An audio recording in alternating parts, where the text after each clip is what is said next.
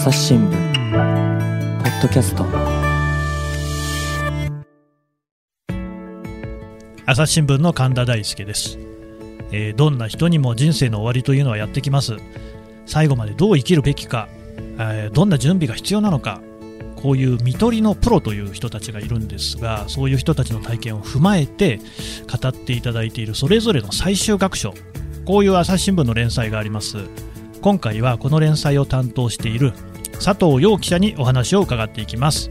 佐藤さんよろしくお願いします。よろしくお願いします。はい。今回はどんなお話をしていただけるんでしょうか？はい。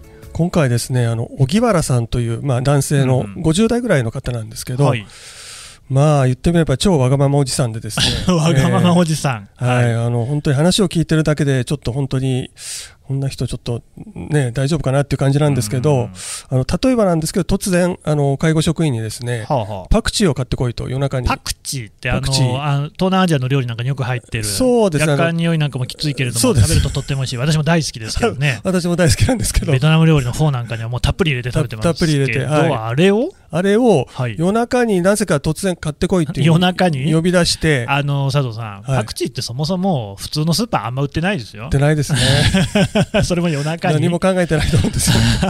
買ってこいと、買ってこいと。は言って、あうの、職員の人が買って行ったんですね。買あ、ってきたんですね。で、スーパー行って買ってきて渡したら、うん、いや、もう食べたくないからいらないって言って、ええもう捨てちゃったんです。捨てちゃった、ええ。すごいというかひどいというかちょっと自分がやられたらと思うとねそうですね。大変ですけど、はあはい。はあそんな方。そんなエピソードが一番私は印象に残ったんです。けど、まあ、他にもいろいろ、あの、なんか映画館で倒れて迎えに来いとかですね、ケーキ買いにに行って、えー雨の中で転んで迎えに来いとか、うんというようなことが、うん。えー数えきれないほどあったという方。らしいです。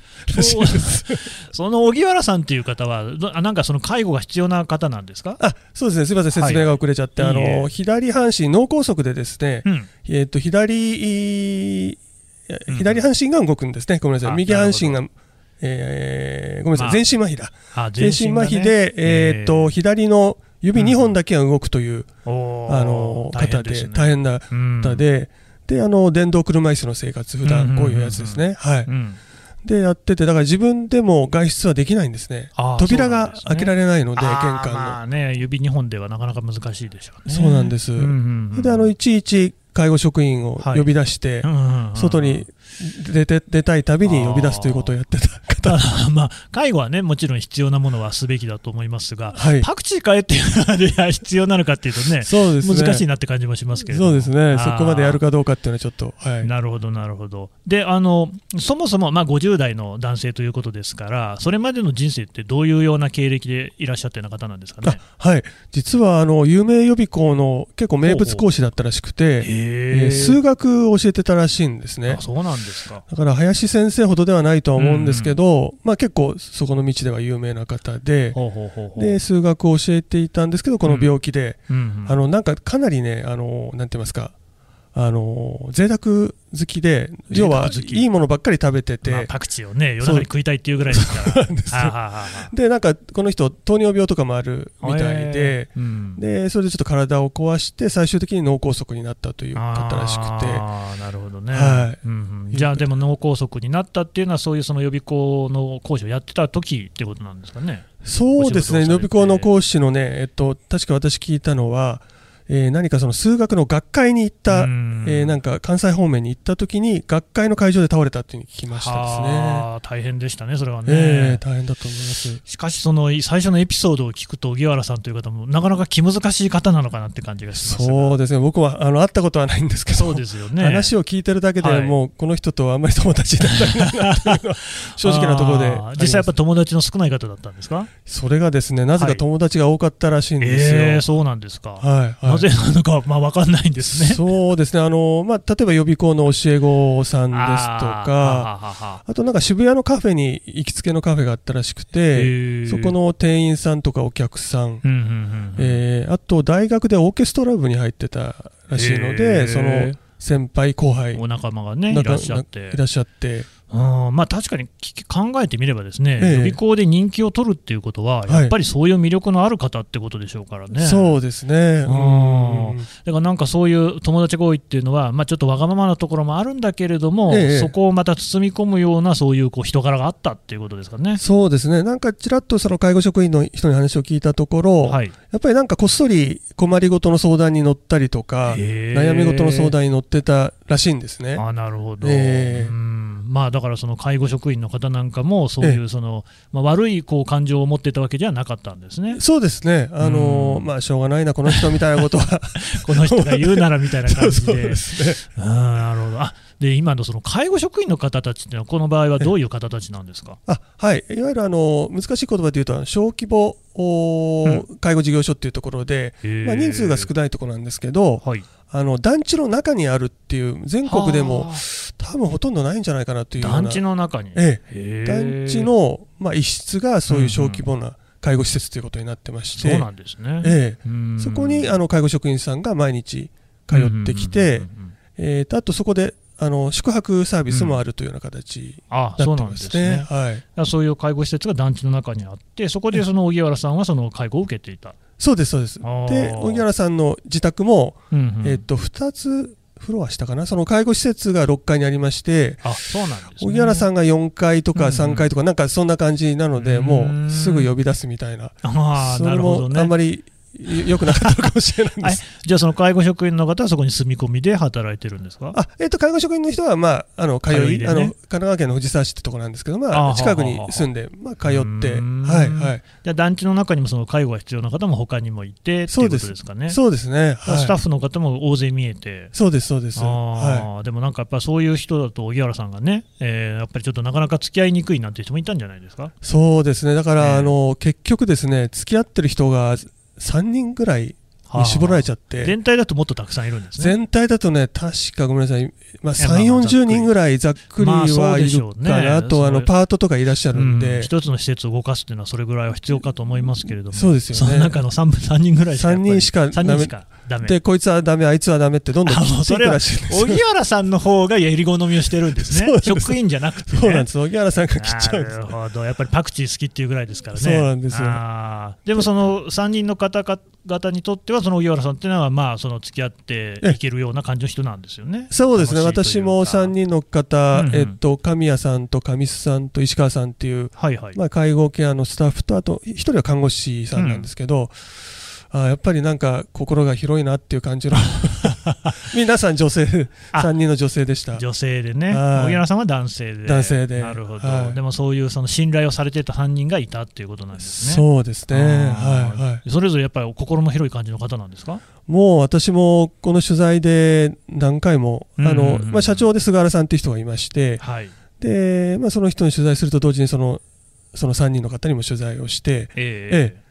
あの取材にも本当にとことん応じてくれるという、まあ、いやそうですよね、ええ。これ、あの取材で、まあ、私も記者なので、ええ。大変だなと思うんですが、えいえ。というのは、やっぱり一番簡単なの、簡単って言うとあれですけど、シンプルなのは、ええ。自分で見たものを書くことなんですよね。そうですね、はい、でそのこの連載、それぞれの最終学章っていう連載は、はい。すべてはい。人から聞いた話で構成するじゃないですか。ああそうですね。でだからその自分の知りたいことを必ずしも話してもらえるとは限らないですよね。そうですね、はい、はい。やっぱり何回も通うんですか？そうですね、そこは 4, 4回ぐらい通いましたですかね。うんええええええなるほど。はいで、荻原さんとのその職員の方の付き合いってどれくらいの長さ？荻原さんの職員 3, 3年半ぐらいでしょうか。?3 年半、3年半ぐらい。3年半ぐらい。うんええええええその間に、その、だんだん信頼関係を築いていった。そうですね、やっぱり最初から信頼関係を築くのは難しうんいようなので、そうですね、徐々にまあ1年とかなんでしょうかね、半年、1年ぐらいかけて、徐々に信頼関係を勝ち取っていったっていう感じだと思いますね。で、これでも最終学章ということですから、ええ残念ながら、ね、荻原さんはもう亡くなってるわけそうなんですよね。そうなんです。その、えー亡くなる直前といいますか、そのあたりはどんなような感じだったんですかね？あはいで徐々に衰弱していって、うんであの申し上げたようにその家がすぐ施設の下なので、はいはい。その神谷さんという方がほぼ毎日うん仕事終わった後寄ってうん様子を見て帰るってことをしてたらしいです。うーんはいはいなるほど。で、じゃあ、まあ、その、毎日見ていくうちに、だんだんと衰弱をしていった。そうですね。うんその時に何かその荻原さんがこう言葉をかけたりとか、そういうこととかあったんですか？そうですね、荻原さんはあんまりなんか気の利いた言葉は言わない方らしくてですね、あんまりありがとうとかっていうことは、最後の最後まで言わなかったらしいんですけど、はあはあ。はい、ただ一つあの面白い、面白いっていうかあの、ちょっと心温まるエピソードがありまして、はい。あの最後、あの荻原さん、そのオーケストラやってたっていうことで、うんうんうん。その大学のオーケストラ部の先輩がですね、えっと、今度コンサートに出るとうん。いうことで、うんうん。終わった後にその花束を持ってきたいと、うん。あの荻原さん本人が、うん。ただもう荻原さんは衰弱して、もしかしたら亡くなってるかもしれないっていう状況だったので、えーそしたらその神谷さんっていう介護スタッフの人が、うん。あのーじゃあ、荻原さん亡くなったらね、私がうんうんうん花束代わりに渡してあげるからって言ってくれて、で、結果としては、あの、荻原さんやっぱり亡くなってしまって、ええ。神谷さんが持って行って、うん荻原さんの思いを果たしたっていうようなことがありましたですね。なるほどね、ええ。そういうその、まあ、介護のスタッフさんですから、ええ。そういったその、まあ、見取りの場面っていうのはね、多分はい。他にもあるんでしょうけれども、そうですね。やっぱりはいその荻原さんっていうのは、とりわけ印象に残っていると。そうですね。あの、多分トップ3には間違いなく入るというふうに言ってましたですね。ああなるほど、ちょっとまたあの詳しくね、この後もお話を伺っていきたいと思います。はい。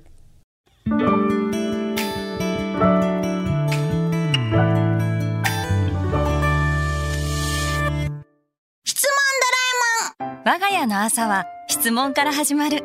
問ガリレオ・ガリレイが観測した惑星は？どこだろう？身の回りのことや広い世界のことまでいろんな質問が毎朝君のもとへ。土星だって。毎朝のワクワクが未来を開く。朝日新聞。はい、えーでその荻原さんとのスタッフの方とのね約束っていうお話がねええ今ありましたけれども、ええ。あ荻原さんっていうのはそのオーケストラええ。あーね、大学時代にやってたってことなんですよね、はい。うん、ちなみになんか楽器は何やってたっていうのは？楽器ですね。それを聞き忘れました。でも荻原さん本人にね話を聞けるわけじゃないですもんねそうなんですよね。いやーだからそういうその取材っていうのがなかなか大変だと思うんですけれども、ええええそもそもですね、ええこのそれぞれの最終学章という取材を、ええこれ、まあ、佐藤さんが始めたわけですよね。そうですね。私とあと、畑川っていう、はいもう一人の同僚の記者と二人で始めました。これ、どうしてこういう取材をしようって思ったんですか？そうですね。私、あの、ここに、今の東京の B 編集部ってところに来る前は、あの、横浜総局にいまして、横浜で取材してまして、まさにその超高齢化の現場をずっと取材してたんですね。ああまあ、さっきおっしゃいましたけど、これ、藤沢ってことですから、横浜総局の管内であるところの神奈川県そうです。あー当時からご存知だったんですか？当時から、あの、そうですね、その施設、ぐるんぐるんと B っていう施設、あの、存在は知ってましたけど、取材はちょっとしてなかったんですけどね。はい。えすいません、でその横浜時代に超高齢化の社会に向き合った、ええ、ええ。あ取材をされてたわけですね。取材を、そうですね、2年、3年ぐらいですか、うんうん。ずっと現場を回って、うん。あのいわゆる訪問診療って言って、あのドクターが家に行って診療するようなのに同行したりとか、あへのまさにこういった介護施設ももう何度も足を運んで、取取材しました。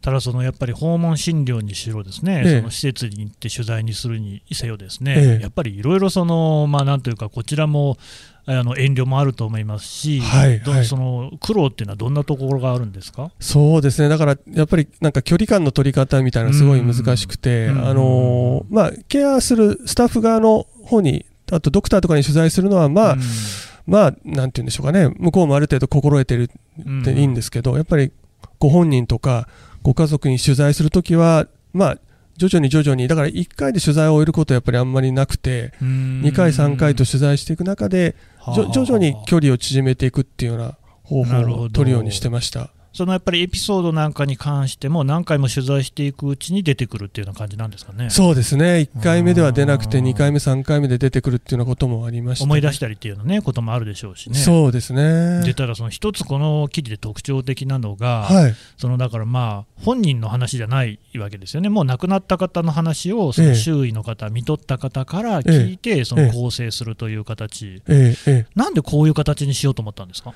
そうですね、あのーまずその見取りというところにちょっとフォーカスして、うんあのやっぱり特に日本人の場合、その死とか最後っていうことに対して、はい、どうしてもやっぱりその、なんていうかな、タブー視するようなところがあるので、そうかもしれませんね。どうしても、ええ。うん。でそこをなんていうか、よりちょっと言葉は難しいので身近にして、うん。それこそあの家族みんなで話し合ってもらうような雰囲気を作っていきたいなっていうもののうん。なんかきっかけになる記事にしたいなと思ってそうですよね、それこそ誰にでもね、訪れることですし、そうなんですよね。自分の家族にも必ず訪れるわけですから、そうなんです。すべての人がね、当事者になるわけですもんね。そうですおっしゃる通りです。でも、ただ確かに意外とそこに向き合っていないかもしれないですね。そうですね。やっぱり日々の、ね、仕事とか勉強とかあるので、うん。まあ、ある意味そこから逃げるって言葉は適切じゃないですけど、まあ、そこに向き合わない。でも来れちゃうっていうところはありますよね。でこれ、その見取りっていうことがテーマになってるわけなんですけれども、ええ。まあ、あの普通に考えると、ですね、ええ。お医者さんとかですねええ。看護師さんなんかが思い浮かびますが、ええ。他にはどんな職業の方に取材をしてるんですか？そうですね。あとは例えばあの音楽療法士というようなあの音楽を奏でながらその人の人生を締めくくるお手伝いをするっていう人とか、うん。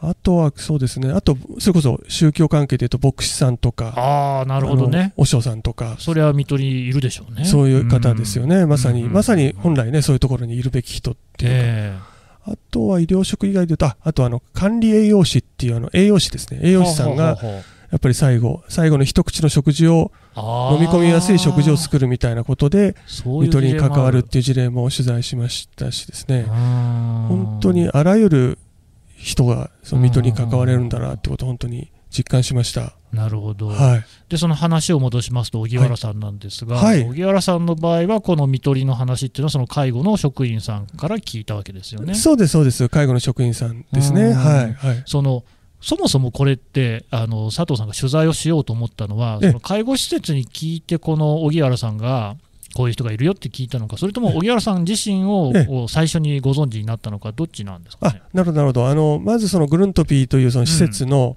社長の菅原さんっていう人がいまして、はいはい、ええ。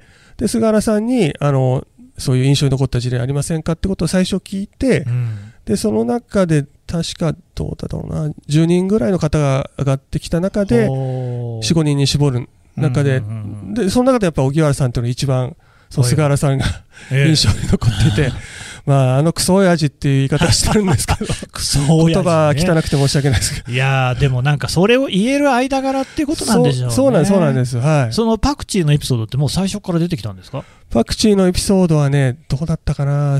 結構初期の段階で、あの、例の、あの、映画で、こんな夜更けにバナナかよっていやね、それね、私もね、さっき思ったんですよね、なんかはい似たような話聞いたことあるなと思って、ですよね。ありましてね、あの大泉洋さんがね、あそうです、そうです。えー主演されていた、私2回ぐらい見ちゃったんですけど、あれ。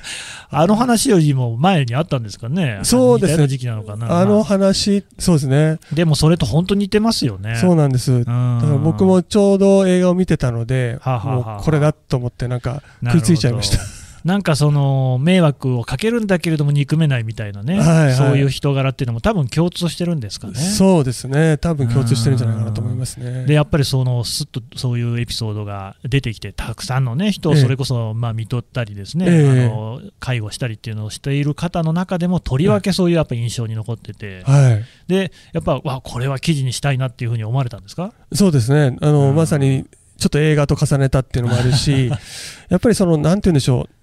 なんか、自分の中で映像化しやすいっていうはあはか、あはあ。その方のイメージが、パッとなんか、絵になってきたっていうのがあってあ、これはちょっと絶対記事にしたいなっていうのをその時直感的に思いました。その荻原さんのエピソードに関して言うと、はい。佐藤さんが記事をこう書いたときに、はい。これをこのエピソード、荻原さんを通のエピソードを通じて、ええ、こんなことを伝えたいなみたいなことは何かあったんですか？そうですね。あの、二つぐらいありまして、そのはい。はいやっぱり介護職員とその患者さんっていうのは、うん。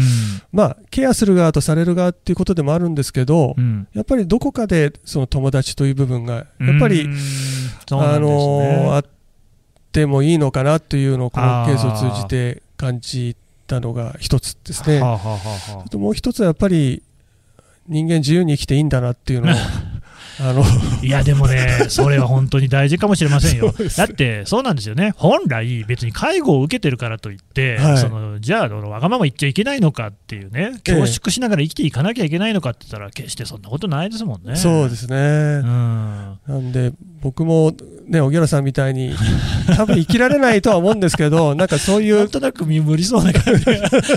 ある程度はね、やっぱそこら辺は、まあなんというか、意志の強さもないとちょっと。そうですね。でも、そういう、こう、言ってみればそういう人生だったのかもしれませんよね。そうですね。うん。それが、だってね、じゃあその、そう病気になったり、えー、介護が必要な状況になったら変わるのか、ね、えー、性格や生き様が、そうです、ね、変わらないし、変えなくてもいいかもしれないですね。いや、本当おっしゃる通りだと思いますね。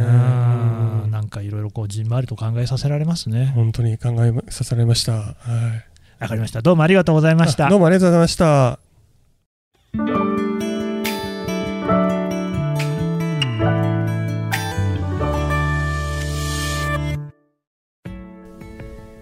はいというわけで佐藤陽記者からですねお話を伺ってきましたがまずはこれやっぱりですね記事を読んでいただきたいので、えー、記事はですねあの朝日新聞デジタルのホームページにまずアクセスしていただいてでその検索でですねそれぞれの最終学章あるいは最終学章だけで出てくると思いますのでぜひそこで検索をしていただきたいと思います。